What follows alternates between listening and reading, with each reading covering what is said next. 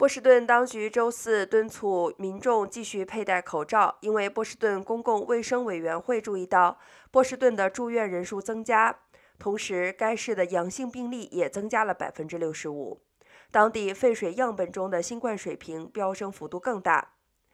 不过，波士顿当局强调称，该指导意见仅仅是建议，而不是一项命令。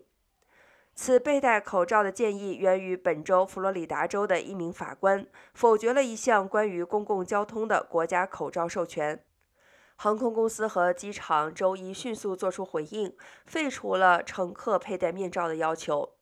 与此同时，拜登政府也在计划上诉法院，该上诉可能会对疾病控制和预防中心在未来监管卫生紧急方面的权利上产生广泛的影响。